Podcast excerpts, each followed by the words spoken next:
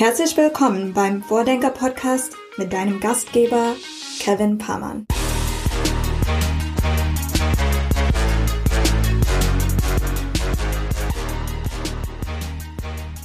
Hier ist nicht Folge 13 des Vordenker Podcasts, sondern 12.2, wenn man so will. Wir hatten ja vor zwei Wochen schon angekündigt, dass wir das Gespräch mit Vordenker Pip Klöckner in zwei Teile teilen würden. Und hier kommt also der zweite Teil des Gesprächs. Auch hier war eine Menge drin für alle, die etwas über Digitalökonomie lernen wollen. Und wem dieser Teil gefällt, der sollte unbedingt auch nochmal den ersten Teil nachhören, falls das noch nicht geschehen ist. Von mir gar nicht mehr viel vorgeplänkelt, denn auch im Gespräch geht's direkt los. Viel Spaß also mit Folge 12.2 des Vordenker Podcasts. Los geht's. Nehmen uns mal so ein bisschen mit auf, auf so eine Reise. Ich glaube, die wenigsten von uns werden das schon mal miterlebt haben, dass wir mal in so eine, in so eine Firma äh, frühphasig investiert haben. Du hattest jetzt beispielsweise bei Gorillas ja das Glück, also A ist, dieses, ist dein Investment da irgendwie relativ bekannt und transparent, du sprichst darüber und man weiß eben auch, dass sich das, was du da investiert hast, dass das offenbar ganz gut angelegtes Geld war, denn die Firma ist seitdem relevant gewachsen. Ähm, nimm uns mal mit so auf die Reise. Ist es tatsächlich, wie du gerade beschrieben hast, so Intuition, die dich dazu jetzt in dem konkreten Fall geführt hat, in Gorillas zu investieren? Hast du da eher irgendwie dich von den Economics, von dem großen Markt, der da möglicherweise äh, entsteht, leiten lassen? Was waren da so die die zentralen Motive für dich in Gorillas zu investieren? Gute Frage, weil das ein sehr atypischer Fall war, glaube ich. Ähm, aber ich kann es ja trotzdem versuchen äh, nachzuvollziehen. Was mich da ursprünglich überzeugt hat, war tatsächlich das Produkt. Also ich war Kunde lange bevor ich Investor war. Also was heißt lange, aber so ein paar Wochen äh, bevor ich dann tatsächlich investiert habe.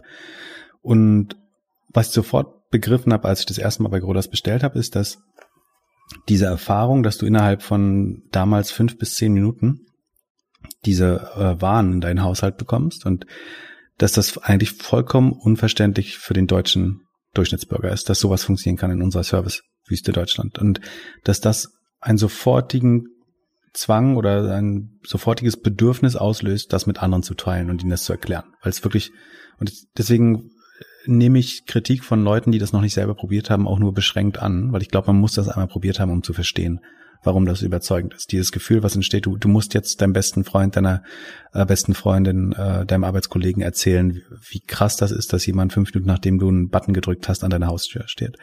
Ähm, das heißt, ich habe daran geglaubt, das ist eine großartige Kundenerfahrung und das wird Marketing stark vereinfachen, weil Leute das, also weil es virales Wachstum gibt, weil Leute sich das gegenseitig erzählen über so Word-of-Mouth-Effekte. Das fand ich sehr überzeugend. Ähm, ich fand außerdem, dass, dass man das braucht, dass es äh, Probleme löst, sei es ähm, wie all, ich kenne das äh, aus sozusagen dem Alltag junger Eltern, äh, dass man irgendwie nachts um zehn zur Tanke fährt, um Windeln zu holen. Ähm, natürlich auch als Student äh, ein Bier zu holen, äh, den, Use Case gibt's auch. Ähm, das heißt, ich glaube, der, das, der Bedarf ist da.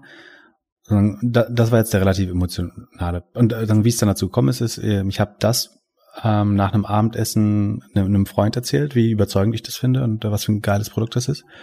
Ähm, und dann, da war es schon um elf und der meinte, ja, er kennt den Gründer und das, das Warenhaus, damals das zweite, glaube ich, in der Torstraße in Berlin, war nur äh, 300 Meter weg und dann sind wir vorbeigegangen und ich habe äh, Kahn, den Gründer, kennengelernt, äh, fand den sehr überzeugend. Die saßen um elf mit ihrem Kern-Founder-Team in diesem äh, Warehouse drin und haben die Zahlen des Tages äh, gecrunched ähm, während sagen, die letzten Fahrer gerade Schichtende gemacht haben.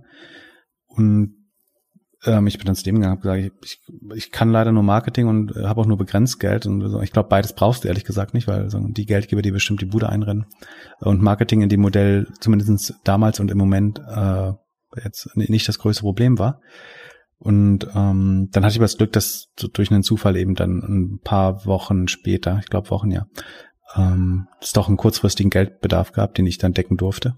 Ähm, und so, so bin ich dazu gekommen. Ähm, ansonsten, was bei dem Modell klar, oder was dann die, die rationaleren Fragen waren, die ich mir gestellt habe äh, und relativ schnell beantwortet habe, ist, man schaut normalerweise, ist dieser Markt groß genug? Das ist beim Lebensmitteleinzelhandel glücklicherweise so, dass man sich da nicht lange mit beschäftigen muss, sondern das, äh, wie ich schon gesagt habe, die reichsten deutschen Familien kommen aus diesem Markt. Ähm, das ist per Definition äh, ein Multi-Multi-Multimilliardenmarkt. Ähm, jeder braucht Lebensmittel, es betrifft 100 Prozent der Bevölkerung. Vielleicht nicht die auf dem Land bei dem Modell, beziehungsweise braucht man einen anderen Approach auf dem Land, aber in der, Großstadt kann das, kann jeder theoretisch Kunde da werden. Das kann sich jeder leisten, äh, oder die allermeisten. Von daher war das sozusagen abgehakt. Ähm, ich wusste, dass die Margen mit, mit 30 Prozent Lebensmitteleinzelhandel nicht großartig war. Ähm, ich glaube auch, dass das funktionieren kann, äh, aus, aus, zwei Gründen. Also A, dass man eine einzigartige Kundenbeziehung hat, die kein Lebensmitteleinzelhändler hat bei dem Modell. Das andere, dass es im Lebensmitteleinzelhandel eben viel Ineffizienz und, Ineffizienz und Verschwendung gibt. Also dass frische Waren, Gemüse und so weiter ähm, zu einem äh, beachtlichen Teil weg, also wir reden da über 20, 25 Prozent Teil, teilweise mehr, die vom Gemüse oder Obst, äh, teilweise vom Fleisch und Käse weggeschmissen werden müssen. Und das kann ja nicht effizienter sein äh, als das Modell, sondern das ist eine Marge, die man auch zusätzlich vereinnahmen kann. Es gibt äh, Möglichkeiten, Werbung einzubinden. Äh, durch die Verknappung auf weniger Artikel könnte es sein, dass eine Art von Auktion um die wer ist die Top-Milch, wer ist die Top-Hafermilch, äh, wer ist der Top-Eierproduzent. Und dann kann man Verknappung schaffen und damit ähm, im Lebensmitteleinzelhandel, es gibt viele WKZ, also Werbekostenzuschüsse, die gezahlt werden. Ähm, also ich habe da ausreichend Möglichkeiten gesehen, wie man sozusagen zusätzliche Margen erreichen kann, dass das am Ende funktionieren müsste. Ich kannte aus meinem eigenen Verhalten, dass die Warenkörbe über die Zeit steigen. Also die Warenkörbe, die jetzt öffentlich sind, sind ja ein Durchschnitt und da sind immer die vielen Neukunden, die das erste Mal vielleicht für 12 Euro bestellen dabei. Ich glaube, der der Warenkorb, der sich im Durchschnitt später einstellt, ist deutlich höher, äh, zumindest bei mir. Ähm, ich habe mir natürlich über die Konkurrenzsituation äh, Gedanken gemacht und ganz ehrlich, sozusagen Regul Regulatorik war eigentlich mein größtes Risiko. Also was kann der Lebensmitteleinzelhandel tun, um das Modell zu verbieten, äh, zu erschweren? Ähm, dass die Beschaffung von Arbeitskräften oder sagen wir das, das, ja, das Recruitment äh, pro problematisch würde, äh, dachte ich mir damals auch schon, oder dass das ein wichtiger Bestandteil wird. Mm, Genau, ähm, ich das niedrigmargische und margige und die hohe Kapitalintensität fand ich nicht so abschreckend, weil man dafür aber die Ware täglich, maximal zweitäglich eigentlich dreht. Das heißt, die Umschlaggeschwindigkeit ist extrem hoch. Und selbst wenn du nur 0,5 Prozent oder 1 Prozent Contribution äh, auf einem Warenkorb machst, wenn du das aber 200, 250, 300 Tage im Jahr machst, dann ist das trotzdem eine ganz gute Rendite übers Jahr gesehen, äh, wenn du es eben so schnell drehen kannst. Plus du kannst deine Lieferanten später bezahlen, also kannst mit dem Geld der Kunden arbeiten, ne, deine Lieferanten später bezahlst, wie ein Aldi und ein Lidl das auch tut. Ähm, also ja, ganz, ganz viele. Und ich bin kein Lebensmittel-Einzelhandel-Experte. Das sind so die allgemeinen Weisheiten, die vielleicht jeder so, so, ein bisschen kennt. Und das hat mir gereicht, dass jetzt dass mich das nicht abschreckt. Ähm, und was mir sagen, das, das Wichtigste war, dass natürlich war mir klar, dass das ein Startup ist und schief gehen kann äh, und also morgen pleite sein kann. Und wo ich mir aber relativ sicher war, ist, dass wenn das klappt, ist ich, dass es dann nicht nur abnorm groß werden würde, sozusagen, sondern eine asymmetrische Rendite geben würde, wenn es klappt, sondern dass die auch besonders schnell eintritt. Du kennst es aus der Startup-Szene bestimmt, dass ein typischer Exit nach sieben bis zehn, manchmal erst zwölf Jahren eintritt. Also von der Gründung des Unternehmens bis zur Übernahme, IPO oder ähnlichem. Ähm, wenn das Startup überhaupt überlebt, dann dauert das in der Regel mindestens sieben Jahre, äh, oft länger. Und dann Gorillas hat die Milliardengrenze, glaube ich, nach sechs oder sieben Monaten ähm, erreicht und ist äh, auf dem Weg zum wahrscheinlich Dekakorn bald und wird dafür auch nicht länger als 18 Monate brauchen vielleicht. Von daher sozusagen die Geschwindigkeit, in der Wert aufgebaut wird, ähm, das, das fand ich von Anfang an sehr attraktiv an dem Modell. Und so, so eine klassische äh, Due Diligence habt ihr nicht vorgenommen oder hat man nicht vorgenommen? Ich frage jetzt ganz äh, blauäugig und nehme mal an, dass äh, die Hörerinnen und Hörer da draußen nicht wissen, wie so etwas normalerweise vonstatten geht.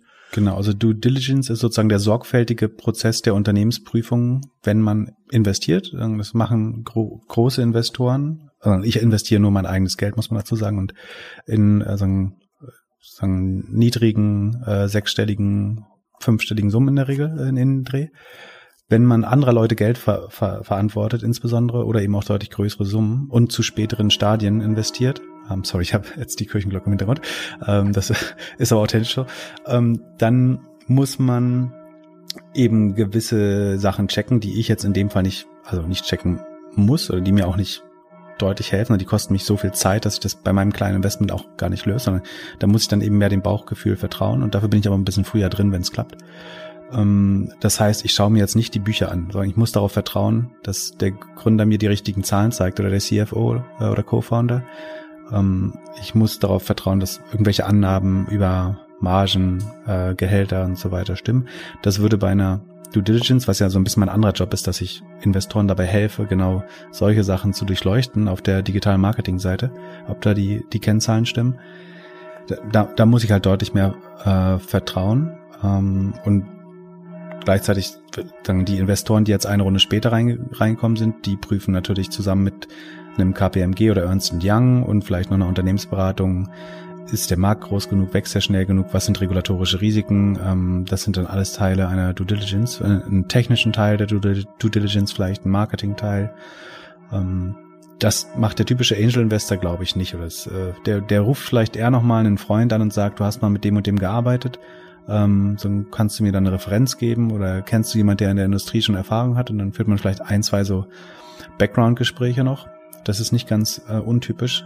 Aber eine echte Due Diligence macht man eben eher als institutioneller Investor und dann würde ich behaupten auch abrunden, wo es mindestens um Millionenbeträge geht. Und, und selbst da auch vielleicht eher im, im mittleren, wenn jemand irgendwo 500.000 reintut, bin ich mir jetzt nicht sicher, wie tief man das macht. Das muss ja auch irgendwie gerechtfertigt sein von, von der Größe. Und es ist, glaube ich, eher dem Fakt geschuldet, dass man nicht sein eigenes Geld, sondern andere Leute Geld ausgibt und deswegen halt besonders sorgfältig sein muss. Bei Gorillas hast du äh, offenbar einen sehr guten Riecher bewiesen. So ähnlich ist es Anfang des Jahres gewesen. Ähm, zusammen mit deinem Doppelgänger Philipp Glöckler habt ihr Anfang des Jahres, kann man so sagen, glaube ich, Clubhouse nach Deutschland geholt. Zumindest habt ihr so eine Art Growth Hack gemacht, ähm, der dann auch durch die Medien ging und so weiter und so fort. Und plötzlich war Clubhouse nicht nur in Amerika, da war es ja schon ein paar Monate vorher irgendwie schon eine Nummer und ging da schon so ein bisschen durch die Medien. Ich glaube so, da ging das letztes Jahr im Herbst los. Und ihr, so kann man es, finde ich, sagen, ähm, habt es dann geschafft, das Ding Anfang, Mitte Januar nach Deutschland zu holen. Äh, was war das für eine Nummer? Wie, wie erklärst du das? Also wir waren nicht die allerersten deutschen Nutzer da, sondern es gab eine so eine nischige Audience aus irgendeinem Kultur kulturellen Bereich, aber ähm, es waren bestimmt keine 100 Deutschen zu dem Zeitpunkt drauf, würde ich schätzen. Ähm, und Philipp, also mein Co-Host beim Doppelgänger-Podcast, Philipp Glückler, hatte das entdeckt selber äh, als erster ähm, und wir fanden das Konzept eigentlich ganz spannend, weil wir uns immer so einen so einen Backchannel für den Podcast gewünscht haben. Also dass wir mit unseren Hörern auch ähm, diskutieren und reden können. Das ist ja der Nachteil beim Podcast, dass Leute uns jetzt nicht dafür angreifen können, was wir Falsches gesagt haben. Und deswegen schien das wie so eine ganz coole Mischung aus Community und ähm, ja, Back Backchannel und Audio-Channel. Und wir hatten das dann mal getestet und was und was uns oder das in dem Fall in mir aufgefallen ist, dass sie so eine spannende Invite-Logik hatten. Also man brauchte eine Einladung, um da reinzukommen. Und in der Regel wurde jeder, den du eingeladen hast, wurde dein Follower mehr oder weniger automatisch. Mm, das heißt, es gab eine Verknappung, äh, so, ein FOMO-Effekt. Leute wollten da, rein. Ähm, und wir haben gemerkt, wenn wir jetzt die Ersten sind, die das populär machen, dann ist wahrscheinlich, dass jeder oder ein Großteil der auf uns folgenden Nutzer Fans oder Follower von uns wird. Wir haben uns gedacht, das wäre eine gute Möglichkeit, unseren Podcast zu promoten. Wenn sollte Clubhouse in Deutschland funktionieren und wir sind die Guys, sozusagen, die die ersten in dieser Pyramide waren, dann ziehen wir so einen riesen, so einen Schneeballeffekt hinter uns her. Ähm, und dann wäre das einerseits das erste äh, Social Network, äh, das wir kennen, wo wir die wichtigsten Nutzer in Deutschland sind, äh, was, was irgendwie ein paar Tage oder Wochen angehalten hat. Und ähm, gleichzeitig können wir es zur Promotion des Podcasts so also ein bisschen nutzen, äh, weil, weil jeder da rein will und wenn wir 30.000 Follower haben, dann werden bestimmt 5.000 davon vielleicht Hörer bei unserem Podcast. Und deswegen haben wir, da, und dann haben wir aber das Problem, also wir haben unser erst, unsere erste Session da gehostet, also das ist wie so ein Gruppentelefonat letztlich auch nur. Und da waren dann aber nur zwölf Leute, weil wir mit unseren in ein paar Invites, also jeder hat da irgendwie zwei, drei Invites gehabt. Und dann haben die Leute noch drei Freunde eingeladen, dann waren wir zwölf, zwölf Hörer in der ersten Session. Und dann meinte ich so für Philipp, das lohnt sich halt nicht hier für zwölf Hörer, so, so, so nett und lieb das auch ist, für zwölf Hörer kann ich hier nicht einmal die Woche eine, eine Stunde in dem Netzwerk abhängen. Und dann meinte Philipp äh, so ein bisschen provokativ, ja, dann sorg halt dafür, dass das nächste Mal doppelt so viel sind und dann wieder doppelt so viel und dann irgendwann lohnt sich dann ja vielleicht. Und dann habe ich tatsächlich überlegt, wie man dieses diesen Invite-Mechanismus aushebeln kann und habe dazu dann eine Telegram-Gruppe gebaut, wo wir so eine Art, wenn du mir einen Invite gibst, also wo ich mich verpflichte, so ein, ich weiß nicht, ob du den Film das Glücksprinzip kennt, sondern wo, wo man was Positives tut und davon ausgeht, dass andere das weitergeben. Und sagen wir, wir haben dann unserem engsten Freund und unseren engsten Hörern gesagt, wir geben euch jetzt diesen unheimlich wertvollen Invite für Clubhouse, wo jeder gerade rein will. Und das Einzige, was ihr tun müsst, ist, dass ihr diesen bekommt, ist, ihr müsst auch zwei Leute einladen. Wenn ihr, ihr kriegt am Anfang zwei Invites und später noch mehr, aber mit diesen ersten zwei Invites müsst ihr bitte andere Leute, die in diesem Chat sind, einladen, damit wir unsere Hörerschaft da reinholen. Das ist nämlich der andere Vorteil, dass sozusagen von den ersten 5000 Nutzer, wenn dann innerhalb diesen, dieser ersten Nutzer ganz viele Doppelgängerhörer finden, dann dachten wir sozusagen, dass die Leute dann wiederum uns vorgeschlagen bekommen und so sozusagen so ein bisschen tiefere Gro ähm, Wachstumslogik noch dahinter. Und das lief dann äh, relativ gut an. Also wir haben sehr schnell irgendwie die ersten 100, 200 Nutzer dadurch reinbekommen und die Leute, also die allermeisten Hörer haben sehr freiwillig äh, und proaktiv dann ihre Invites weitergegeben, nachdem sie selber durch uns reingelassen wurden.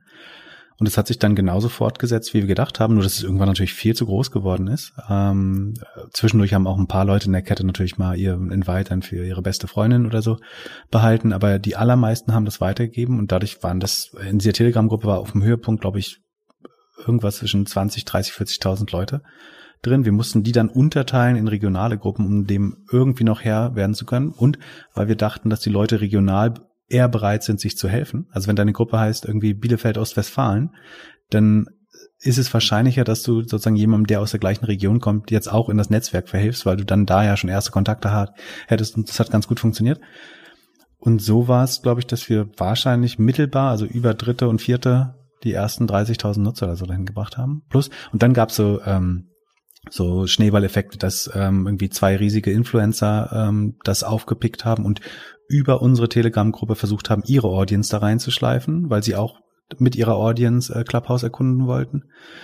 Und ja, so ist das komplett aus den Fugen geraten, so dass dann irgendwie die die Server kaputt waren beim Clubhouse und ähm, dann kam relativ schnell auch irgendwie Joko und Paul Ripke und ähm, ähm, Genau, Finn Kliman, ähm, Sasa Lobo, Philipp Westermeier, dann waren irgendwann dann äh, alle da. Und es gab dieses eine Wochenende, was, glaube ich, die meisten aus der Online-Marketing-Szene erinnern, wo gefühlt jeder da war. Dann kam in der nächsten Woche darauf sofort schon die ersten Politiker, die von ein paar sehr schnellen PR-Agenturen da platziert worden sind.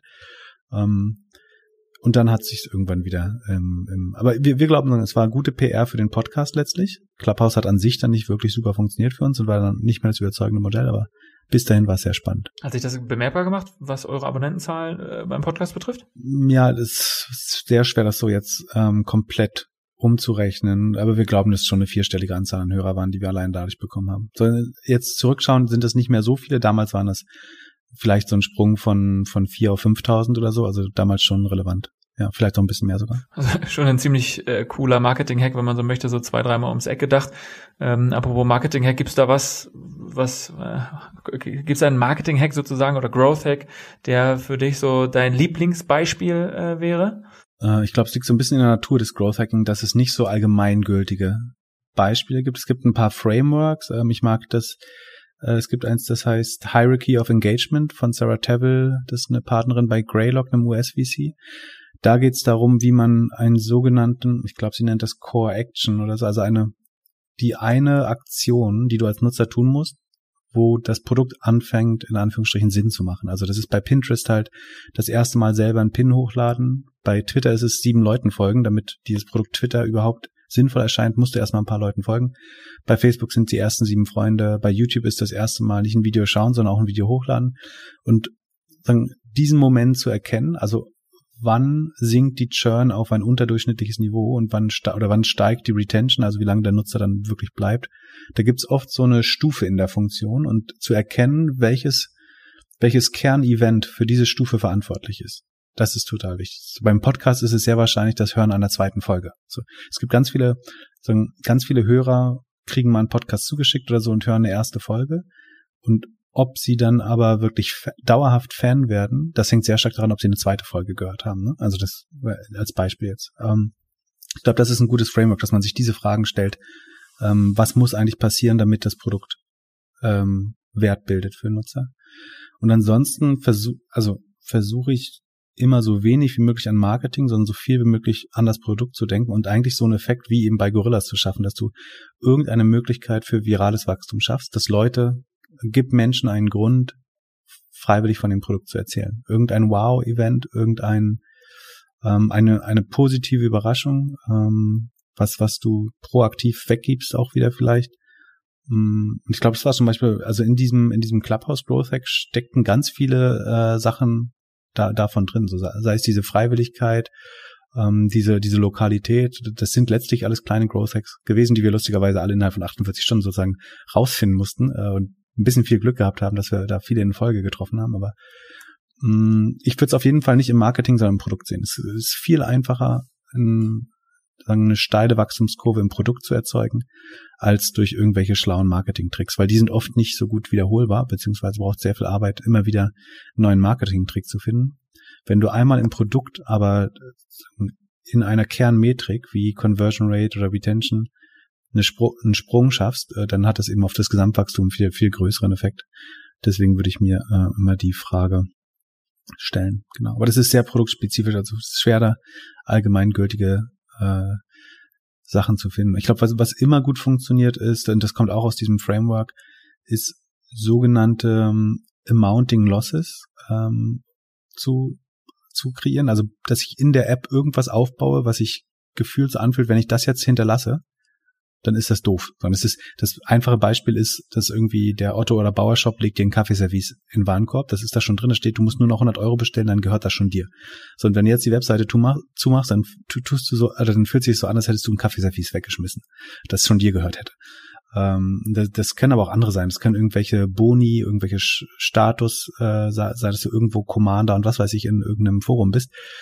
Irgendwas, was du von dieser Software oder App bekommen hast, was du dann nicht mehr aufgeben möchtest. Ich glaube, oder bei Pinterest sind es eben diese ganzen Boards, die du schon gebaut hast ähm, und die ganzen Likes, die du darauf bekommen hast, dein, deine History, ähm, bei, bei Twitter deine Follower bestimmt. Das tut halt weh, die zu hinterlassen, weil man denkt, das ist, man weiß eigentlich, das ist was wert und das willst du nicht nicht hinterlassen. Äh, du willst sowohl sozusagen sich aufstapelnde Benefits, also Vorteile haben, du willst aber auch ähm, steigende Nachteile, wenn du das Produkt verlässt, verlässt äh, haben. Bei Picknick ist es tatsächlich so, ne? Wenn du da so wie wir jetzt äh, hier da noch nicht angebunden sind, dann äh, und, und trotzdem schon angemeldet bist in der App, dann werden dir äh, mit steigender Zeit immer mehr Dinge in den Warenkorb gelegt, die du so wird es einem zumindest vorgegaukelt for free dann zur Verfügung gestellt bekommst. Genau. Und irgendwie fühlt es sich schon so an, als würde ich das ja schon besitzen. Und äh, sobald ich irgendwie am äh, angebunden bin sozusagen, werde ich definitiv bestellen. Genau. Und das verhindert, dass du in der Zwischenzeit nach einer Alternative suchst, weil, weil du denkst, ich ich ich gehe jetzt lieber noch vier Wochen zum Edeka äh, oder zum Rewe oder sonst, sonst wohin, ähm, weil dann ähm, bin ich hab sagen, du kennst deine Wartelistenposition oder weißt, dann winken große Gewinne, wenn du dann mitmachst. Während hättest du die Aussicht jetzt nicht, würden die einfach nur sagen, äh, sorry, wir sind noch nicht verfügbar bei dir, wie das manche äh, Services machen dann würdest du halt erstmal schauen, was gibt's denn eigentlich noch für Alternativen und vielleicht fängst du dann an über Flaschenpost äh, auf einmal deine Lebensmittel zu bestellen oder oder über eben doch Re Rewe Bringmeister. Von daher das, äh, das ist ein schlauer Growth Hack zum Beispiel, genau, sehr, ein sehr guter. Wäre doch vielleicht auch was für deinen Kumpel Kahn und äh, die Gorillas, oder? Das ähm, könnten wir auch, also wir sehen auf jeden Fall, dass es, ähm, das ist zum Beispiel super wichtig bei einem Modell. Ne? Also diese Lieferservices sind ja relativ undifferenziert. Also mit anderen Worten, äh, das ist relativ schnell nachzubauen. Also es ist einerseits ist es super schwer, das gut zu machen. Andererseits, wenn man operativ extrem stark ist, dann ist es relativ einfach nachzubauen. Deswegen kommt es so ein bisschen darauf an, auch vom Kunden geliebt zu werden. Ähm, und äh, das, das zu erzeugen, ist, ist schon super wichtig. Und wir sehen halt unheimlich viel, dass Leute wirklich betteln, dass wir in gewisse Städte kommen, ne? wo teilweise auch klar ist, dass man jetzt in einem Jahr noch nicht da sein wird. Aber es, die Städte werden schon immer kleiner, äh, wo sowohl Gorillas als auch Flink als auch andere äh, expandieren. Genau, also so eine Warteliste gab es auch. Und was zum Beispiel spannend ist, bei der Expansion halt so ein bisschen die Warteliste mit einzubeziehen. Also wenn du weißt, ähm, in Amsterdam hast du schon ganz viele Leute, die auf das Produkt warten äh, oder sich angemeldet haben, obwohl du noch nicht da bist, dann ist das vielleicht was, was auch die Entscheidung beeinflusst, besonders früh nach Amsterdam zu gehen. So grundsätzlich äh, hätte ich jetzt aber äh, irgendwie gedacht, dass du vielleicht noch ein bisschen mehr so auf das Thema Marketing irgendwie schauen würdest. Du hast jetzt so ein bisschen gesagt, du fokussierst dich auf das Thema Produkt. Das ist so ein bisschen auch das, was ich äh, in, in Deutschland meine, auch zu beobachten, dass sich viele so in der Industrienation Deutschland vor allem eben auf Produkt konzentrieren und so richtig wirklich ähm, ja bockstarkes Marketing sozusagen sieht man in Deutschland eher weniger, wenn man so guckt, welche wo, wo kommen die Trends auch im ganzen Marketing Game und so weiter her, schaut man ja per se erstmal immer nach Amerika. Ähm, ich habe so ein bisschen aber das Gefühl, dass zumindest in der Startup- und Digital-Bubble so die Relevanz des Marketings grundsätzlich ähm, größer wird. So, ne? Also wenn wir irgendwie an Customer Acquisition und so weiter denken und irgendwie ähm, auch, dass das erstmalig so eine Due Diligence gemacht wird äh, auf so einer Marketingbasis. Ich glaube, das ist in einem Industriekontext wahrscheinlich nie so gefallen, die, dieser Term Marketing Due Diligence. Ähm, würdest du grundsätzlich zustimmen, dass äh, das Marketing in der Relevanz, zumindest so in den letzten Jahren und auch mit Schwerpunkt in, in unserer Blase sozusagen, relevanter wird?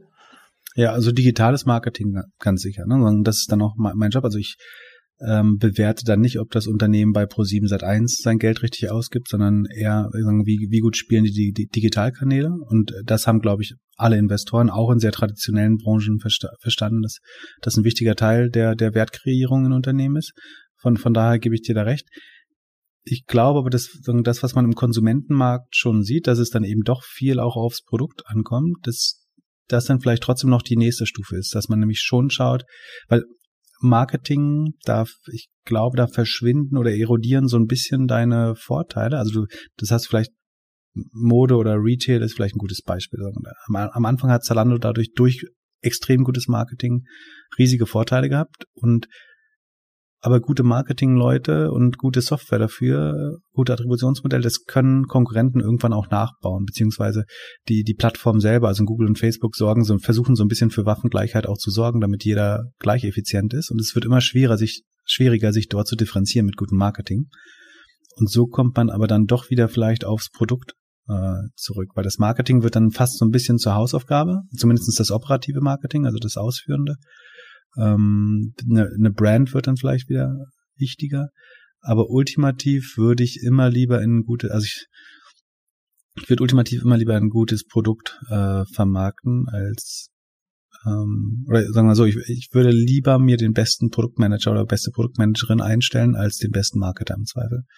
Ähm, ein, gutes Produkt mit schlechtem Marketing zu vermarkten ist viel einfacher als ein schlechtes Produkt mit gutem Marketing. Deshalb musste ich damals bei Wimdu am, äh, sozusagen sehr schwer am eigenen Leib erfahren, wo wir meiner Meinung nach das zu der Zeit beste Marketing-Team in Europa hatten, äh, mit vielen exzellenten Leuten, die alle jetzt äh, ihre eigenen Ventures haben oder bei Facebook und Google arbeiten, in, in, in sehr hohen Positionen.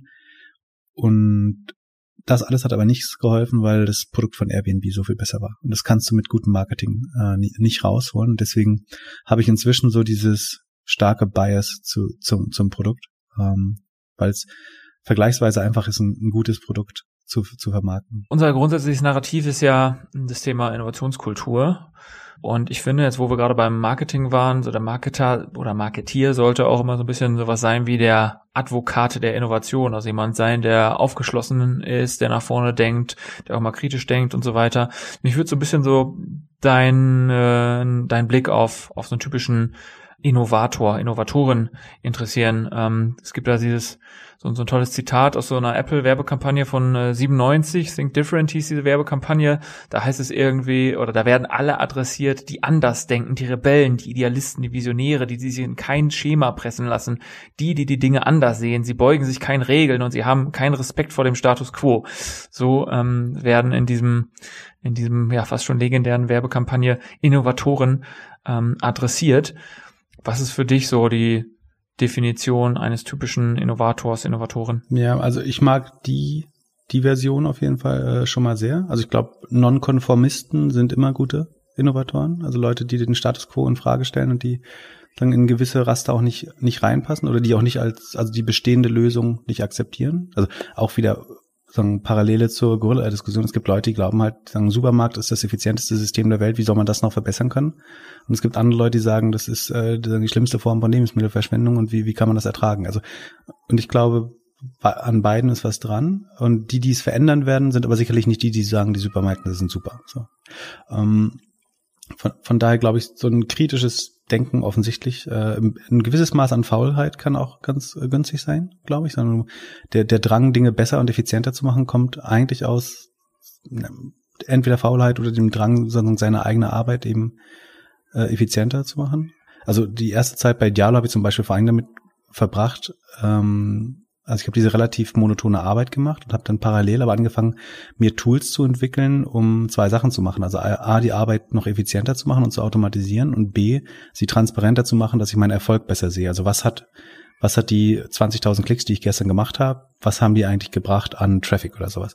Ähm, ich glaube, da, den Drive braucht man ein bisschen für Innovation. Und dann muss man, glaube ich, zwei Formen von Innovationen unterscheiden. Das eine ist die sehr deutsche ingenieurlastige Innovation. Das ist, wie mache ich Dinge jedes Quartal 2,45 Prozent besser? Ähm, und das ist, glaube ich, äh, wichtig in vielen Industrien, äh, das auch genauso zu sehen, äh, mit genau der, der Attention to Detail und der, der Ingenieursdenke.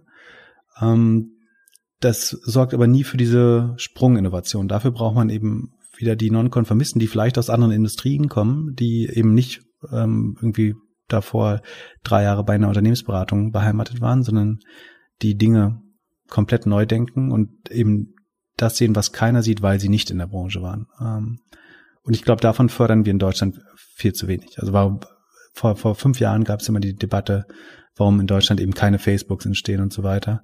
Und ich glaube, es liegt daran, dass 90 Prozent des Venture Capital einfach an WHU-Studenten und Ex-McKinseys gegangen ist und äh, deren ganzes Mindset ist halt nicht Dinge anders zu machen, sondern Dinge besser zu machen. Und äh, Innovation ist zu einem Teil auch Dinge besser machen, aber es ist eben auch das, das wo wirklich große Innovationen Sprünge passieren, ist Dinge anders zu machen. Ähm, und dafür musst du äh, relativ verrückte Leute teilweise ähm, fanden. Und ich, wie gesagt, beides hat seine Berechtigung, beides kann profitabel sein, beides kann sehr große Firmen bauen. Ähm, und beides braucht komplett verschiedene Charaktere und beide sind für mich Innovatoren. Also ich habe genauso viel Respekt vor jemandem, der eine Vakuumpumpe ähm, jedes Jahr den Wirkungsgrad einer Vakuumpumpe zwei Prozent erhöht jedes Jahr ähm, oder vielleicht sogar nur 0,5. Ähm, aber es ist auch toll, wenn jemand Konzepte, die Leute vorher für unmöglich gehalten haben, äh, neu denkt und irgendwas wie Flugtaxis baut oder eben äh, sowas wie Gorillas oder eine App, die Pflanzenkrankheiten äh, automatisch erkennt. Ähm, das finde ich mindestens genauso spannend. Aber diese, wie soll man sagen, diese Saturiertheit, die du da gerade angesprochen hast, glaubst du, dass das so der, das, ähm, der Kerngrund ist, warum Deutschland bei vielen dieser Themen hinterherhinkt. Also Stichwort Bildung, Stichwort Digitalisierung, Impfkampagne hätte man jetzt ja auch als ein gutes Beispiel äh, verwenden können. Also ist es, ist es das oder liegt es eher daran, dass wir zu wenig von diesen Kreativgeistern, die du ja gerade auch so ein bisschen skizziert hast, zu wenig ausbilden und zu lineares Denken ähm, ausbilden? Was, was würdest du da äh, sagen, woran das liegt? Saturiertheit ist noch ein sehr diplomatisches Wort, glaube ich. Ich glaube, es geht jetzt einfach zu gut äh, teilweise. Wir sind total träge und äh, fett äh, geworden und äh, ich glaube, es gibt einen kleinen Teil der Bevölkerung, denen es natürlich auch immer nicht gut geht, aber dem der breiten Bevölkerung geht es, glaube ich, tendenziell relativ gut. Und der und man sieht, dass die die größten Innovationen kommen gerade irgendwie aus Ländern eben aus, aus China, aus Indien, wo wo für Leute der soziale Aufstieg das wichtigste Motiv überhaupt ist äh, im Leben. Und ähm, ich glaube, in Deutschland fehlt dazu einfach ein bisschen äh, der, der Anreiz. Ähm, ich weiß nicht, wie man es lösen kann. Man will ja auch nicht, ich will auch keine größere Schere in der Gesellschaft, wo manches irgendwie noch schlechter haben und deswegen aufsteigen müssen, um überhaupt zu überleben. Ähm, ich glaube, so ein amerikanisches System ist da auch nicht so viel besser.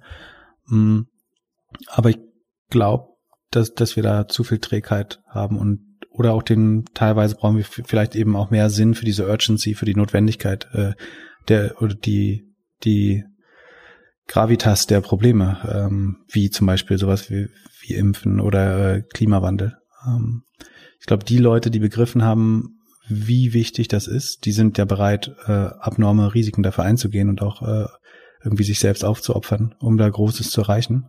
Aber das ähm, fehlt so ein bisschen, weil vielleicht das soziale Netz dann doch äh, zu gut ist. Aber ich will, will gar nicht gegen den Sozialstaat argumentieren. Das ist eine große Errungenschaft, aber die Frage ist, wie können wir trotzdem und eigentlich, ich selber sage normalerweise immer, dass es ein großes Privileg ist, dieses sichere Netz zu haben, weil das ermöglicht dir gerade auch große Risiken einzugehen, weil äh, woanders würde jemand, der jetzt scheitert mit seinem Unternehmen, vielleicht auf der Straße landen.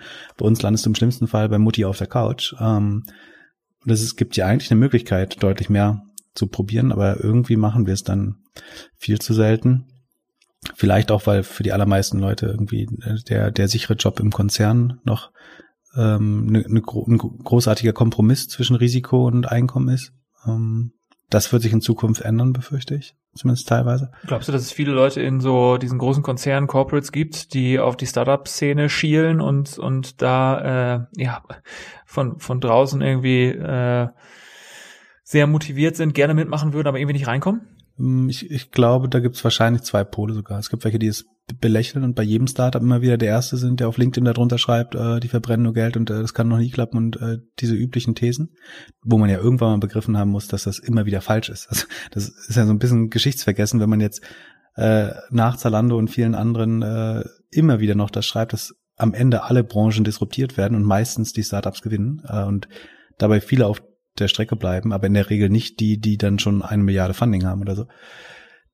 Deswegen ist das wahrscheinlich nicht die, die, die schlaue Attitude, da ähm, immer wieder so zu argumentieren. Aber ich glaube, den Teil gibt's. Und es gibt aber auch äh, in allen Firmen, glaube ich, Leute, die sich mehr Innovation wünschen, die sich mehr, mehr Agilität, mehr Startup-Verhalten wünschen, ähm, mehr Unabhängigkeit, flachere Hierarchien, ähm, weniger Kommunikation, mehr sozusagen Arbeit in kleinen Teams, ähm, an Ingenieursprojekten oder an Innovationen. Hm, das gibt es. Schwer ist, glaube ich, wenn du es gibt so ein paar Beispiele, ich will, will jetzt kein Unternehmen sozusagen nennen, aber es gibt, glaube ich, Unternehmen, wo du eben Leute hast, die sehr jung, sehr engagiert sind, vielleicht Online-Marketing, äh, Business Intelligence machen. Dann hast du aber auch Sachen, die ihr Leben lang schon nur weiße Hemden von Hugo Boss einkaufen oder Geschirrspieler von äh, Bosch Siemens Hausgeräte äh, und auch nur die Einbaugeschirrspieler äh, und das seit 30 Jahren.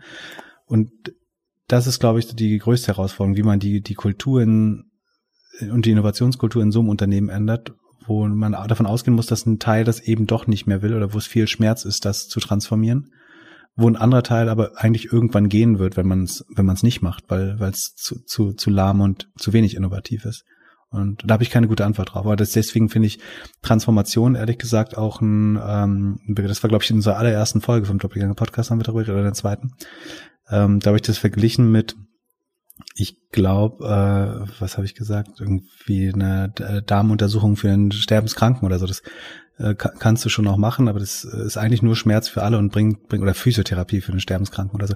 Das, das bringt einen wirklich nicht weiter und ver verursacht für alle eigentlich nur Schmerz und das Ergebnis wird aber nicht deutlich verbessert dadurch. Also es ist schon und es gibt ja, also vielleicht kennst du dich sogar besser aus mit Beispielen, aber mir fallen auf Anhieb immer extrem wenig Beispiele für positive Transformationserlebnisse äh, auf, sondern es ist vielleicht so ein bisschen in der Natur der Sache äh, begründet, dass Unternehmen eben mit Startups partnern müssen oder sozusagen ihnen in den Kindergarten bauen müssen, in dem sie frei spielen dürfen, dass man ein wirklich großes Unternehmen noch transformiert bekommt, da bin ich relativ skeptisch, ehrlich gesagt. Und ich glaube, das ist auch volkswirtschaftlich keine gute Mittelverwendung, da zu viel Geld reinzustecken, sondern man sollte lieber schauen, wie man die nächste Generation äh, fördert und dann aber mit denen zusammenarbeitet und sagen, sich gegenseitig bestärkt. In einem unserer vorherigen Podcasts mit dem Alex Graf, den du ja auch ganz gut kennst, glaube ich, äh, ging es auch so um so Transformation und so weiter und so fort. Und er gab jungen Professionals den sehr konkreten Rat, sich aus diesem Transformationsgeschehen rauszuhalten.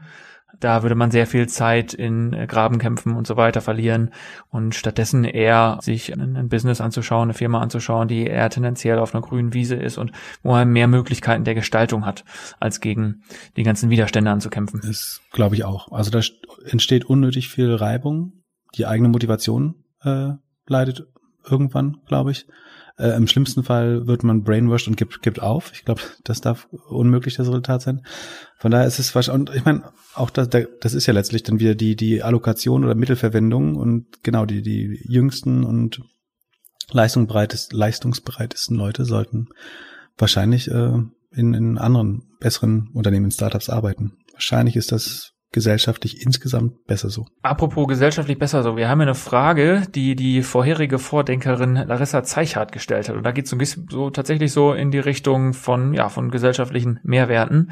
Ähm, sie hat sich nämlich eine äh, gesellschaftliche Problematik angeschaut, die jetzt nicht hier bei uns in äh, Mitteleuropa beheimatet ist, sondern eher in anderen Ländern. Und zwar stellt sie die Frage, 673 Millionen Menschen haben keinen Zugang zu Toiletten. Wie können wir dieses Problem angehen und proaktiv lösen?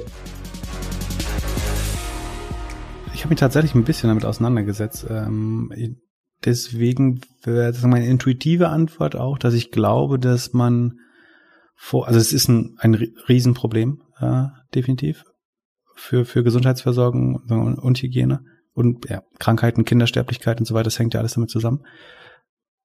Und ich halte es für noch etwas wichtiger, für die Lebensmittelversorgung zu sorgen und das idealerweise an Schulen. Also ich äh, engagiere mich relativ stark für, oder für Share the Meal und das äh, World Food Program der, der United Nations. Ähm, da ist das Ziel eben, Leute irgendwie einmal am Tag Essen zu geben und das idealerweise in der Schule.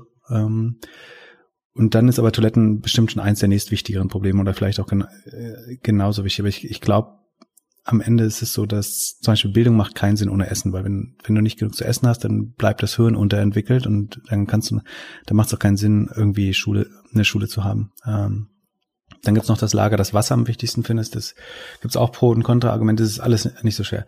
Aber ich, ich glaube, so, man muss auf jeden Fall noch mal ein Level drunter anfangen, um auch das zu lösen, glaube ich.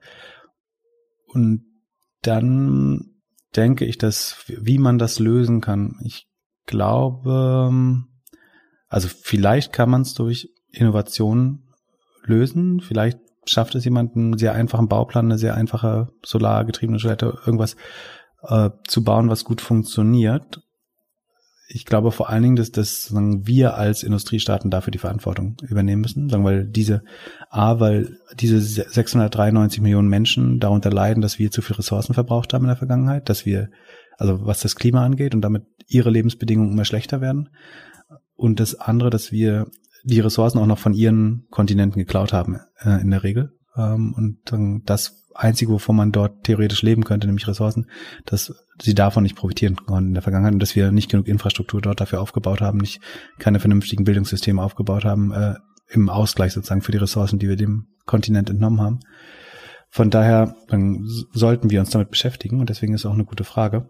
Ähm, und am Ende brauchen, ich, ich bin mir überlegt gerade, was der beste Topf wäre, um dieses Geld aufzubauen. Aber ich bin mir sicher, sagen, wir, wir sollten das als zivilisierte und besser gestellte Gesellschaft, wir sind alle sagen, relativ gesehen unheimlich reich, sagen, selbst selbst der jemand, der im unteren Zehntel in Deutschland lebt, äh, ist im Vergleich zu, zu Menschen dort noch unheimlich reich und das das können wir, glaube ich, schon leisten. Hab neulich so eine, oder gerade vorgestern, glaube ich, so eine Statistik, ich weiß nicht, ob sie 100% richtig war, aber ähm, sinngemäß war die, dass es, ähm, dass alle 27 Sekunden ein neuer Millionär entsteht äh, auf der Welt äh, und aber alle 10 Sekunden ein Kind stirbt äh, an, an Hunger. So, und das ist, glaube ich, ein sehr plakatives, vielleicht zu sehr vereinfachtes Missverhältnis, aber das scheint auf jeden Fall so, ähm, als wäre das Problem lösbar, beziehungsweise ist wissenschaftlich längst bewiesen, dass Hunger lösbar ist. Das ist ein Problem, das wir eigentlich nicht mehr haben müssten. Irgendwie die Mahlzeit kostet irgendwie 40, 50 Cent laut Share the Meal.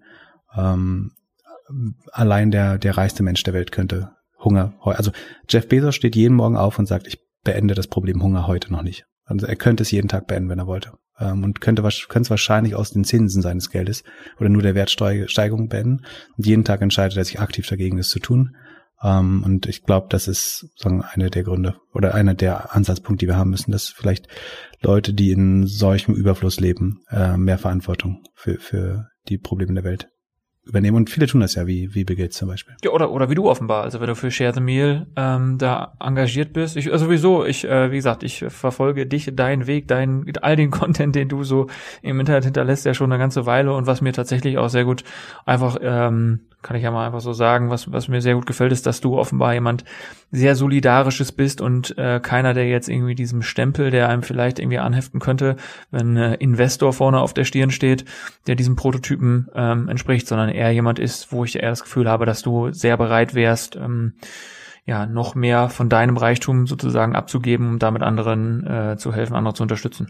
Ja, also vielen, vielen Dank. Äh, ich glaube, das ist aber auch einfach Gesellschaft, äh, ja, gesamtgesellschaftlich äh, der beste Ansatz ist, mehr Leitern zu bauen und mehr Leuten die Möglichkeit zu geben. Ähm, das, ich glaube, es ist immer eine gesellschaftliche Leistung, wenn Reichtum entsteht oder wenn Wohlstand entsteht. Ähm, und manche Unternehmer neigen dazu, das sehr stark sozusagen sich selbst zu verdanken äh, und ihrem eigenen Zutun zu attribuieren. Ich glaube, das ist eine gesellschaftliche äh, Leistung, dass ich viel Bildung umsonst genossen habe äh, in zwei Staaten und das das Mindeste ist, was man tun kann, das zurückgeben. Zumal man, also weiß nicht, es gibt vielleicht Leute, die empfinden positiven Nutzen, wenn sie mehr Dinge kaufen. Ich glaube, dass das, was man konsumieren kann, kann von Reichtum sehr begrenzt ist am Ende und es irgendwann dann nicht mehr viel Spaß macht. Ähm, deswegen plane ich eigentlich auch irgendwie 99 Prozent meines bescheidenen Vermögens irgendwie loszuwerden, spätestens bis zum Ende des Lebens. Äh, ich weiß noch nicht genau wie, aber wahrscheinlich auch deutlich früher, aber da muss man dann, will ich noch länger überlegen, was der richtige Weg ist dafür. Wenn man dich so verfolgt, dann hört man aber auch, dass du so ein äh, Autodidakt äh, zu sein scheinst. Rabbit Hole ist so eine Vokabel, die häufiger mal auch im Doppelgänger-Podcast irgendwie äh, vorkommt. Ähm, offenbar äh, gräbst du dich häufiger mal in irgendwelche Löcher ein, um irgendwelche Themen für dich zu ergründen und irgendwie in der Tiefe nachzuvollziehen ähm, was es damit auf sich hat. Vielleicht gibt's trotzdem ein explizites Thema, wo du dich noch nicht in so einen Rabbit Hole eingegraben hast und wo du denkst, hey, hier könnte ich doch vielleicht mal eine Perspektive ähm, des nächsten Gastes beziehungsweise der nächsten Gästin ähm, gebrauchen, die mal mit mit der Expertise mal drauf schaut. Deswegen die Frage, Ähm, gibt es irgendwas, woran du denkst, was du, äh, eine Frage, die dich beschäftigt, die du dir selbst nicht beantworten kannst und die du einfach mal weiterreichen wollen würdest? Dazu müsste ich jetzt eigentlich wissen, wer der nächste Gast oder die nächste Gästin ist, weil was schwer ist, um zu wissen, welche Frage, also welche inhaltliche Frage ich.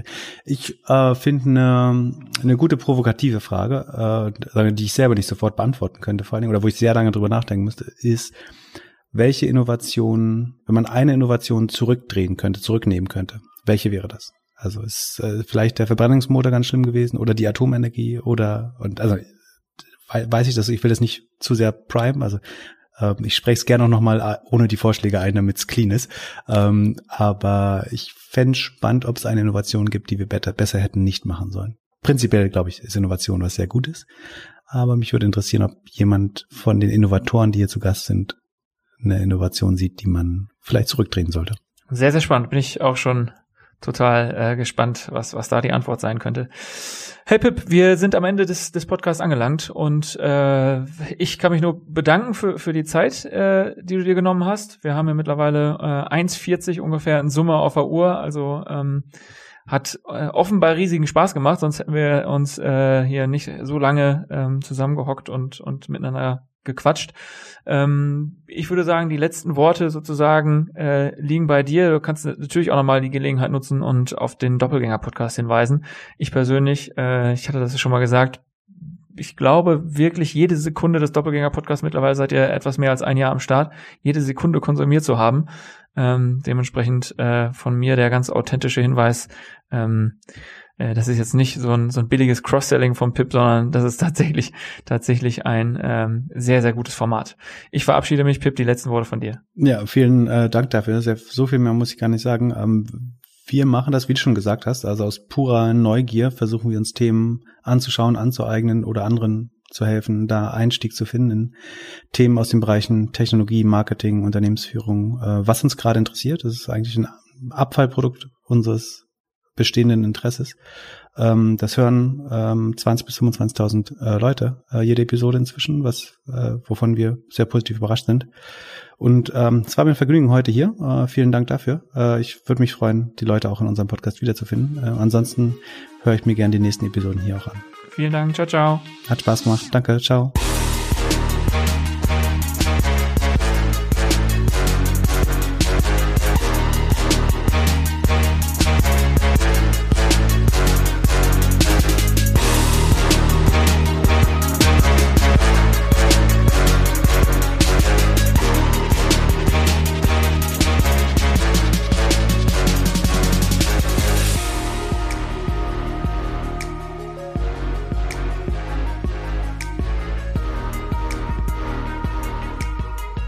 Dieser Podcast wird präsentiert vom Projekt Open Innovation City und den Projektpartnern der Fachhochschule des Mittelstands, der Founders Foundation, OWL Maschinenbau und dem Pioneers Club.